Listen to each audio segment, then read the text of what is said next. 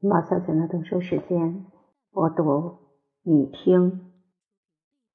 器乐作品，巴赫作为一个声乐作曲家有局限性，这是不可争辩的事实。尽管他的伟大如泰山压顶，但是他的器乐无与伦比，无可指责。不论从技巧上或是从审美上，对他许多声乐作品的不满，通常集中在声乐作品太器乐化这一事实本身就说明。尽管巴赫的声乐作品数量浩繁，巴赫真正的天地、最亲切的天地是器乐，特别是管风琴音乐，到处洋溢着管风琴的精神。不论是康塔塔交响曲，或是无伴奏小提琴的美妙的复调奏鸣曲，在许多谢垂键琴作品，特别是平均律键盘曲集的前奏与副歌中，有许多更接近管风琴。而不像任何谢垂键琴或羽管键琴。两首小提琴副歌键盘乐改编曲证明他的管风琴式思维十分具有说服力。D 小调副歌曲的复调结构完整的保留在键盘乐曲中，另一首副歌曲也不过增加了一个低音乐段。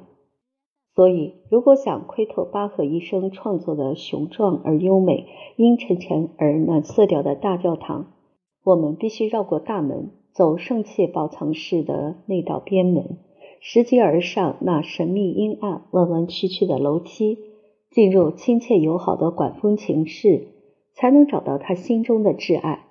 在中赞歌前奏曲那些抒情诗歌中，巴赫倾诉他最深邃、最私密的心声。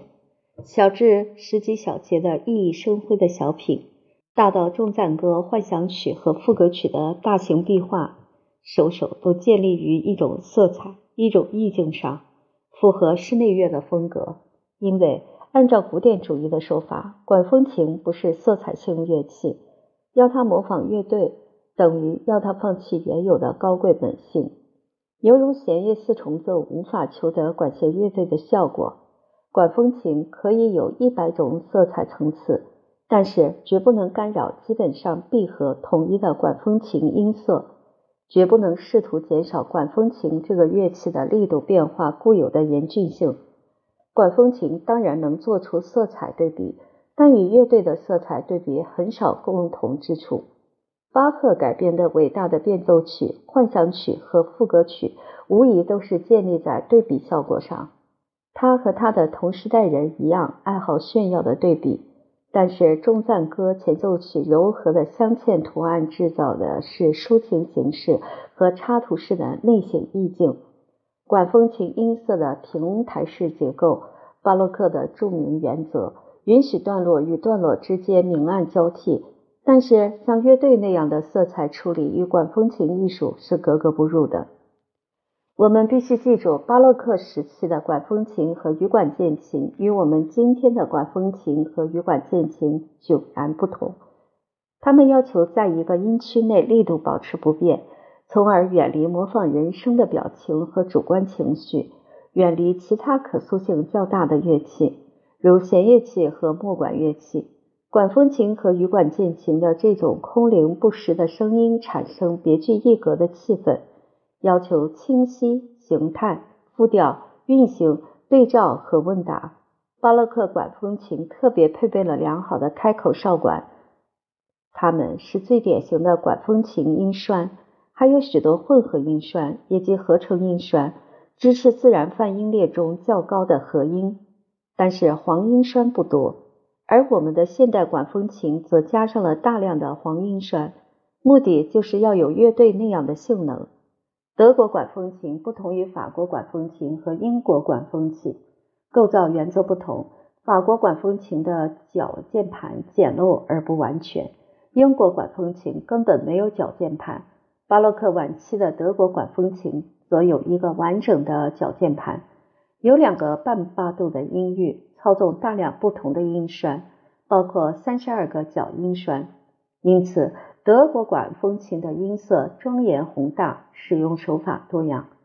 中赞歌是窥探巴赫作品时的一簇阿里阿德涅的线团，在复杂的复调音乐的迷宫里，中赞歌保持同民众音乐的联系。此种关系远远超出外表。巴赫写的音乐和民众音乐距离甚远，犹如文艺复兴作曲家从民间源泉采用定旋律而写的复调弥撒曲。但是，巴赫和坐在会众中的寒微农民一样，珍爱那些定旋律的歌词和音乐。这种思想上的默契，是那些根据武装的人或其他民间上松写的许多弥撒曲所完全没有的。我们只有怀着爱心研读收有这类神秘主义抒情诗歌的集子，才能领会巴赫艺术的精华。巴赫初识重赞歌前奏曲时，他当然已经是一个被接受的、受尊敬的形式。他在巴赫的作品中达到登峰造极的顶点后，像受难曲一样，不可能再进一步发展了。巴赫以后只有一位作曲家，也是北德人，重新捕获重赞歌的前奏曲的精神及其全部深刻性和重要性，他就是上了年纪的勃拉姆斯。中赞歌前奏曲的原来目的是给赞美诗加上序言，画出大纲，解释给教堂聚会的人群听，加深会众的认识。巴赫一方面保持这个动机，一方面把这些诗意的作品发挥出如此深刻的宗教性和艺术性，远非他的同时代人所能领悟。他在年轻时弹奏中赞歌的方式，就受到阿因施塔特的教堂委员会的斥责。我们责备他老是在弹中赞歌时做一些出人意料的变奏，把莫名其妙的不同音响交混起来，听得会众莫名其妙。这里不可能详细谈论巴赫的那些骄傲的前奏曲和副歌曲，他们的高贵气派和深邃感情使管风琴迄今保持着乐器之王的地位。虽然久已没有人写出什么有价值的管风琴曲了。还有巴赫的那些大胆的幻想曲，反映德国管风琴乐派的精湛技艺的辉煌的托卡塔，篇幅巨大的帕萨卡利亚和一些单篇乐曲及改编曲。巴赫的些锤键琴音乐有许多祖先，谱系可追溯到斯勒维林克、弗洛贝格的组曲形式。巴赫似乎曾经效法过。他是影响年轻时期巴赫风格形式的又一个重要作曲家，但是最为深远的影响该是得自约翰·卡斯帕·费迪南恩·菲舍和库瑙的作品。菲舍传给他库普兰那种法国楔垂键型组曲，为平均律键盘曲集提供蓝本。库瑙给他深刻印象的是键盘练习，而不是那些著名的标题奏鸣曲。库瑙是巴赫在托马斯学校的前任，我们提到过他，称他为十七、十八世纪之交的过渡。不仅键盘乐方面有成就，教堂音乐方面也受过累累。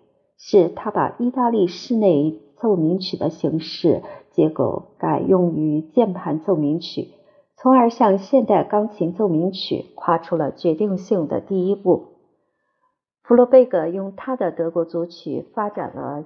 键盘音乐，库瑙用他的奏鸣曲把前者的发展推向新的道路。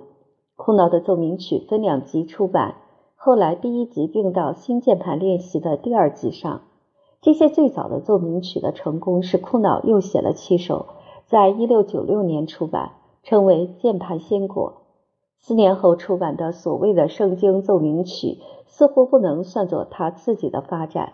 因为显然有效法歌剧之处，这些人的直接影响，如泰勒曼的《堂吉诃德》组曲，反映在管弦乐，而不是在键盘乐中。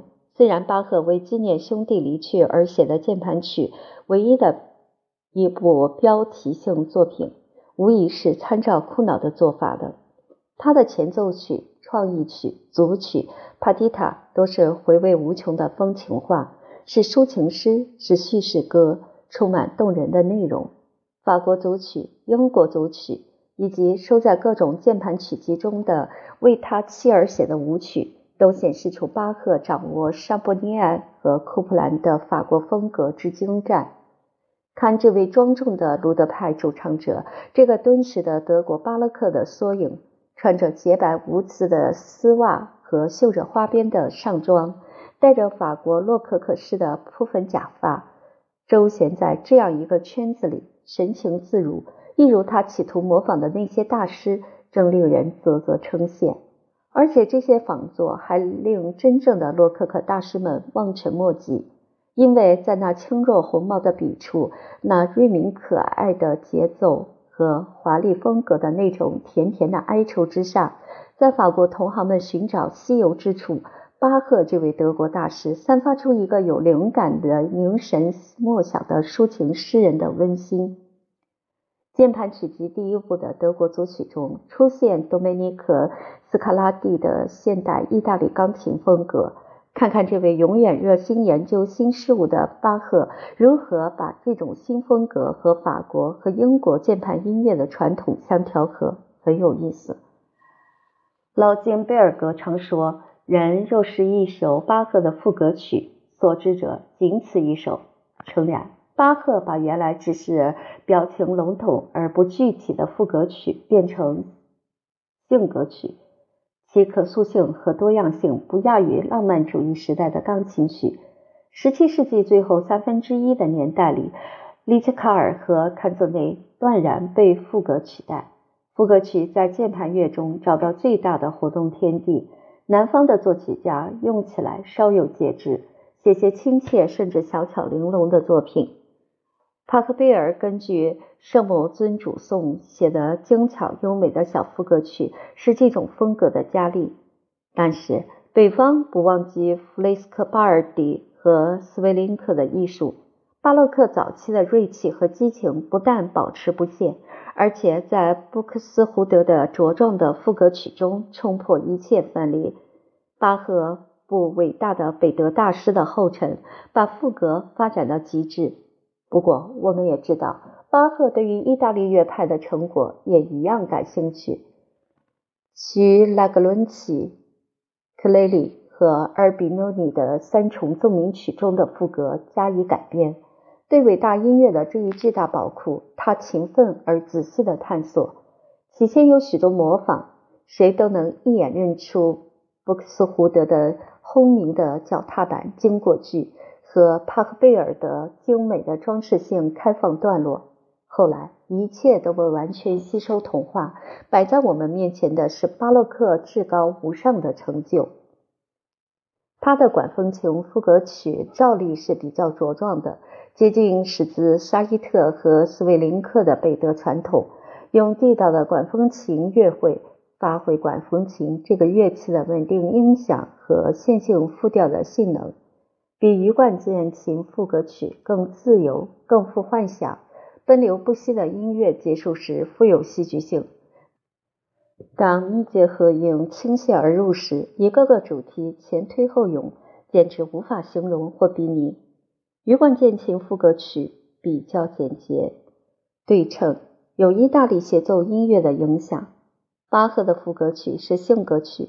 即使给人的印象似乎需要管风琴这个最复杂的复调乐器来弹，也仍然是性格曲。汉斯风标落有许多有趣的妙语。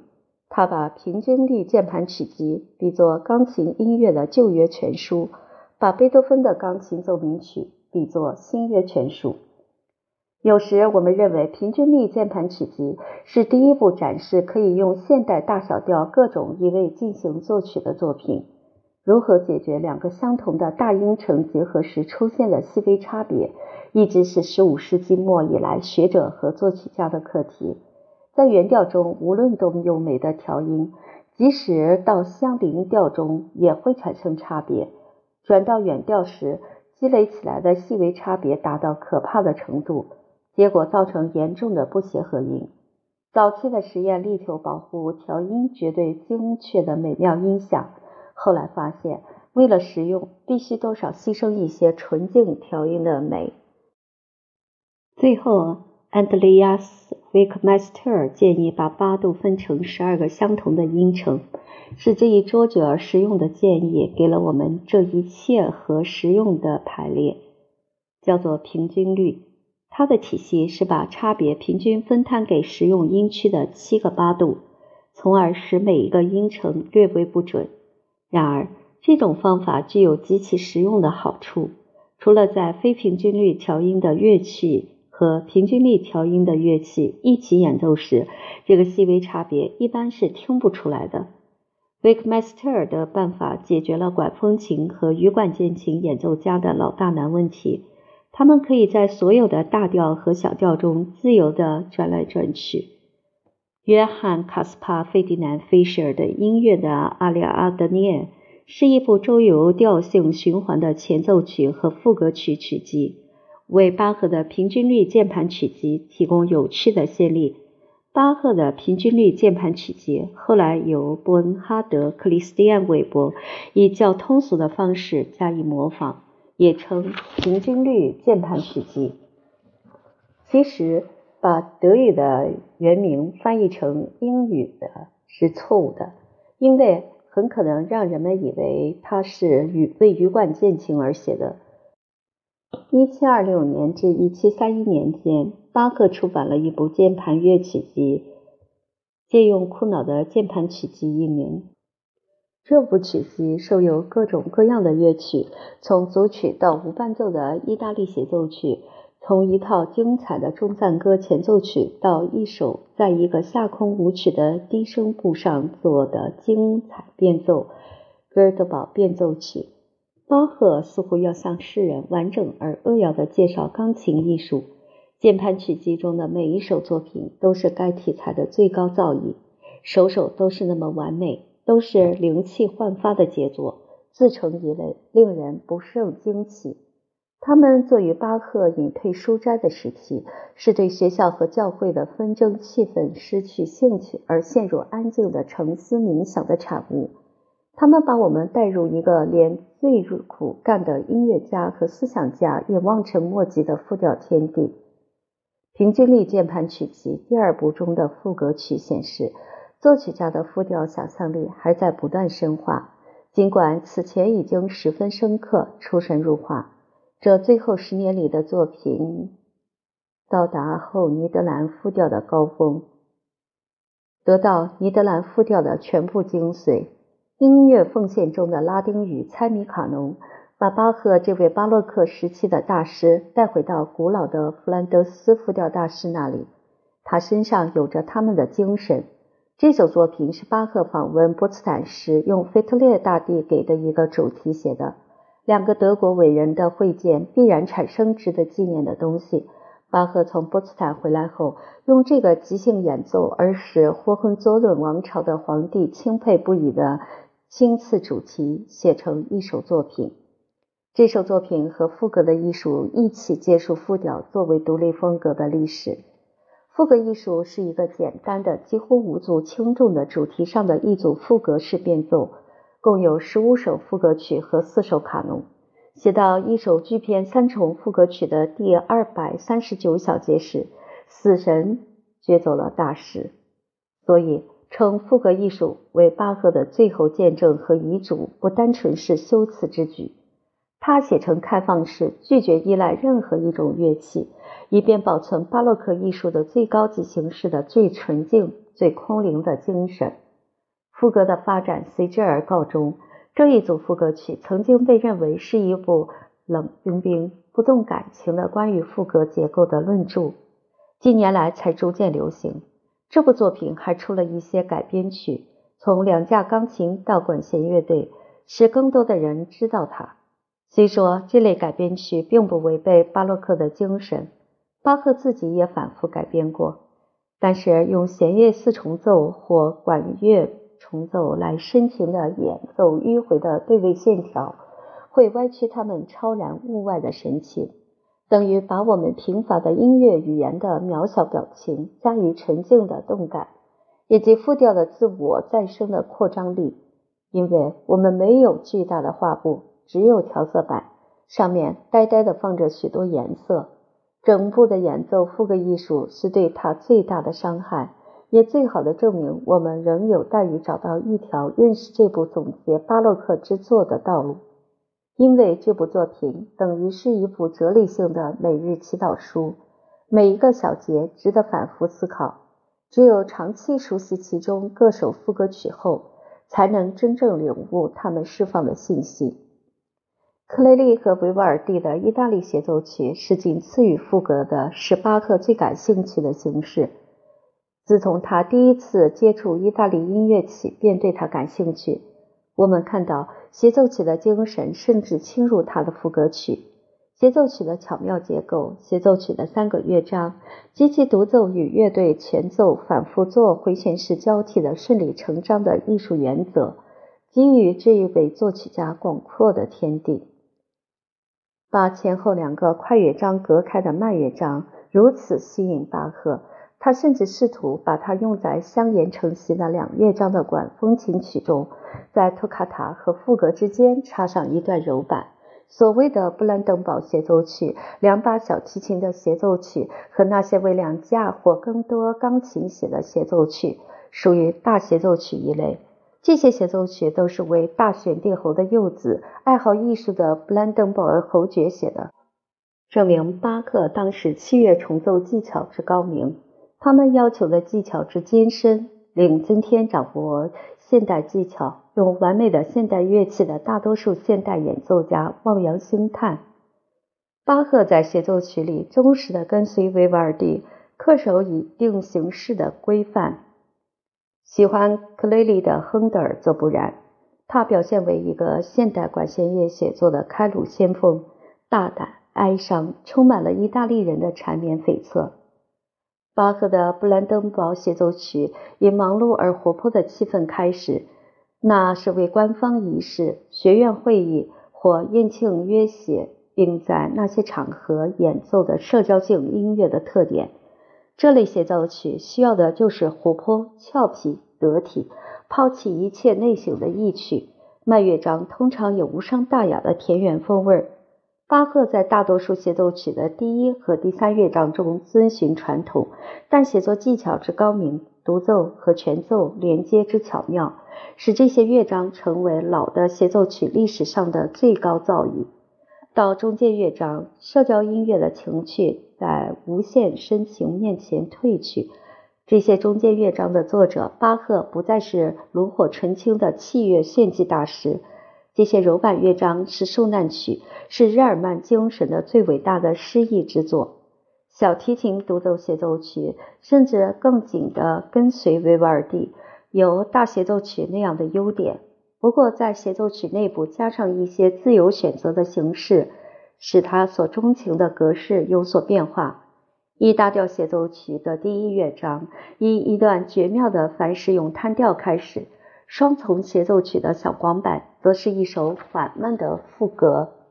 数量众多的小提琴独奏协奏曲中，只有两首保持原来的形式，更多以钢琴改编曲的形式为人所知。事实上，巴赫所有的羽管键琴协奏曲都是从小提琴协奏曲改编而来，有许多还不是他自己的原作。F 小调和 D 小调原来肯定都是小提琴协奏曲，可能是拿别人的作品改编的。有人试图把这些作品恢复用原来的乐器。这事儿并不难，因为独奏部分是不加掩饰的弦乐协奏。巴赫把小提琴协奏曲改编为羽管键琴曲时，使这个作为持续低音骨干的乐器得到解放，获得独立的生命。所以说，他是钢琴协奏曲的创始者。尽管七首羽管键琴协奏曲中没有一首原来是为这个乐器设计的。最后，我们要说一说乐器数量不多的室内乐。协奏曲是比较复杂、比较大型的室内乐，和其他方面一样，巴赫在这里也不做任何新的试验，仍是把他已成定局的传统的东西发挥到最高的终极。这样做时，他往往到达音乐的实际可能和人类智慧的极限，最明显的表现在为无伴奏小提琴写的奏鸣曲和组曲中。人们会以为把复调的分布演奏强加于一个至高无上的旋律乐器，这样的作品一定短小精悍，不然难免单调、浅薄、潦草。巴赫可不是这样，他撇开一切限制和习俗，松开一切唯利主义和经验主义的捆绑，借着一只绷着四根弦的小木盒和一根首尾绷着马鬃的细木杆。把我们投入无理性和永恒。这些奏鸣曲里，美妙的前奏曲、充分展开的副歌曲和套曲式的变奏同优美的舞曲相交替，富创造性的想象力在其中欢庆胜利、欢庆征服形式、材料和表现手段加之于他的种种清规戒律的绝对胜利。巴赫的室内乐在独奏奏鸣曲和组曲中登峰造极的同时，还有羽管键琴室内重奏的第一流的杰作。他把正在衰落的三重奏鸣曲塑造成小提琴与钢琴、长笛与钢琴、维奥拉达甘巴与钢琴的奏鸣曲，把第二旋律乐器演奏的声部交给羽管键琴演奏者的右手。羽管键琴这个键盘乐器积极参与演奏主题。延绵不断，这些作品简约而凝练，合乎逻辑的奇迹，难以在现代钢琴上演奏。现代钢琴的声音与弦乐器的音色不调和。今天羽管键琴日益流行，重新听到这些室内乐的云静的音响，应该指日可待。这种音响应该是这种题材的理想。因此，巴赫是终结，一切都不过是流到他那里。没有什么从他那里流出。施威策在他写巴赫的那本著作的序言中说的这番话颇有道理，但是必须加以修饰才能完全接受。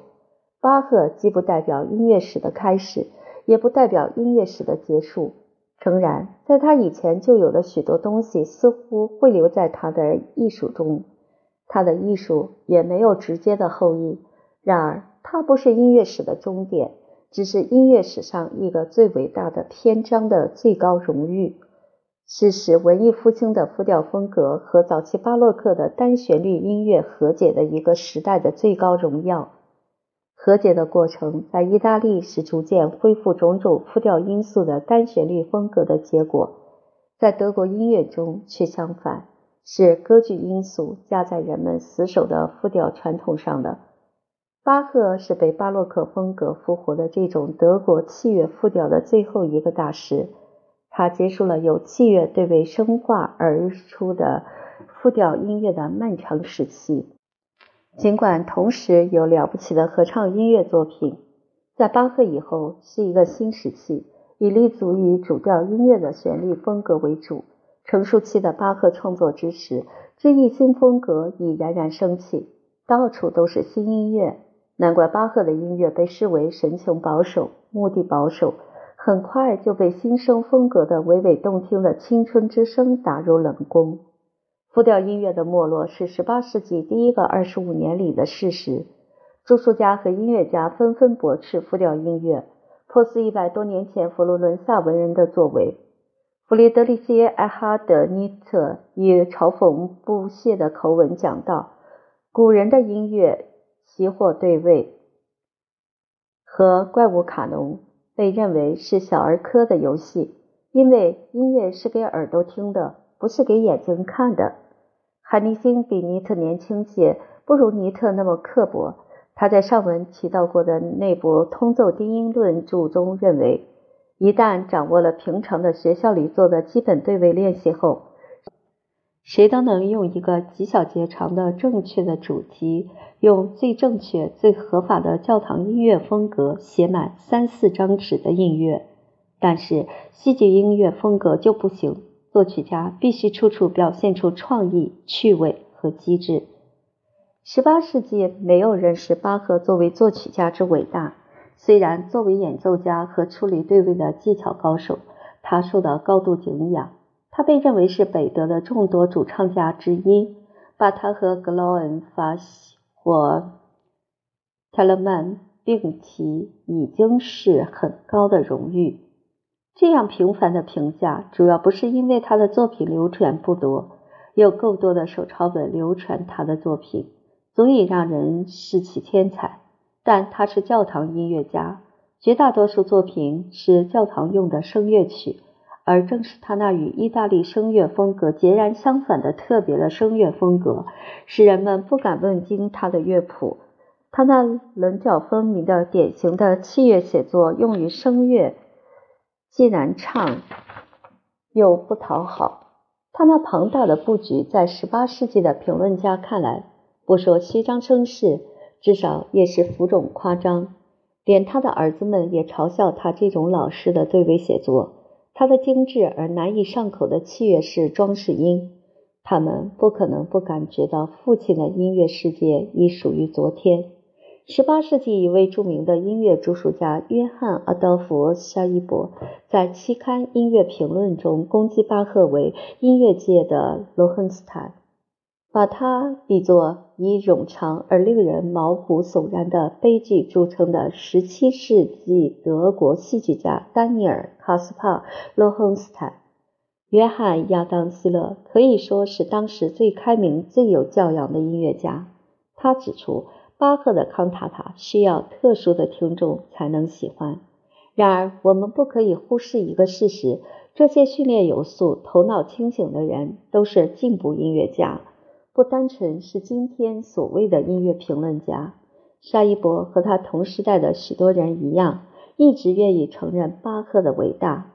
事实上，他常说巴赫是一位非同凡响的音乐家。这里的音乐家是指作曲家，而不是演奏家。不过，他认为巴赫的风格不合时宜。启蒙主义和唯利主义的艺术家既不欣赏，也不理解密密实实的复调写作。他们的口号是模仿自然。伟大的古典主义作曲家中，凡能接触到这位托马斯学校主唱老人的作品的人，都承认他的伟大。下文就将看到，莫扎特和贝多芬通过透彻研究平均律键盘曲集和赋格艺术获益匪浅。只是他们无缘充分认识巴赫的天才，因为巴赫的作品在难得很少见到。众所周知，贝多芬那么热情地欢呼出版巴赫全集的计划，虽然这个计划没有在贝多芬生前实现，即使是门德尔松和舒曼。也未能充分了解巴赫那奥林匹斯山般的伟大。虽然他们对振兴巴赫的艺术起了很大作用，布拉姆斯或许可以说是唯一得其精髓真谛的人。巴赫的重要性，诗人要过一个世纪才醒悟，再要过半个世纪，他的音乐才开始得到广大听众应有的崇敬，奉为经典之作。我们尚不能充分估价巴赫在历史上的地位和他与同时代人的关系。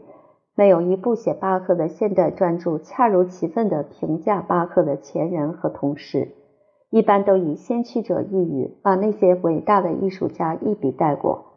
没有一部从现代历史研究的角度重新审视那个时代。关于巴赫有不少巨著，他们不该受到诋毁，但只是一个开端。现代音乐学应在他们的基础上继续前进。第一个以学术研究的武器攻克这一任务的是菲利普·施皮塔的了不起的巴赫传记。这是一部令人尊敬的巨著，将永远是今后的历史学家研究巴赫用的资料。斯皮塔的睿智的卓绝之处，是他同时意识到德国巴洛克音乐的伟大，可以说是他发现了布克斯胡德。帕赫贝尔、伯姆和其他许多伟大作曲家，这种真知灼见为许多现代音乐著述家所未有或未能完全理解。安德烈·皮罗和阿尔贝尔·施维策的专著是论音乐家巴赫的重要文献。查理·山福德特里的传记大大加深我们对巴赫其人的了解。研究之门仍关得严严的。千百万音乐爱好者进不去。诚然，B 小调弥撒曲和两部受难曲中总有一部由合唱团体演出。每一场钢琴音乐会上，几乎总弹一两首巴赫管风琴作品的改编曲。但是，巴赫为之增添光辉而写了大部分音乐的教会。巴赫以侍奉他为自己毕生事业的教会几乎根本不理睬他。他的音乐在家庭中也弹得太少。大音乐厅是我们听巴赫的唯一场所，但这与巴赫的本意不符。相反，这是巴赫唯一没有为之写过一首作品的场合。他为教堂、为小型聚会写作。今天，新教和天主教都不用他的音乐，只有在节庆时演出。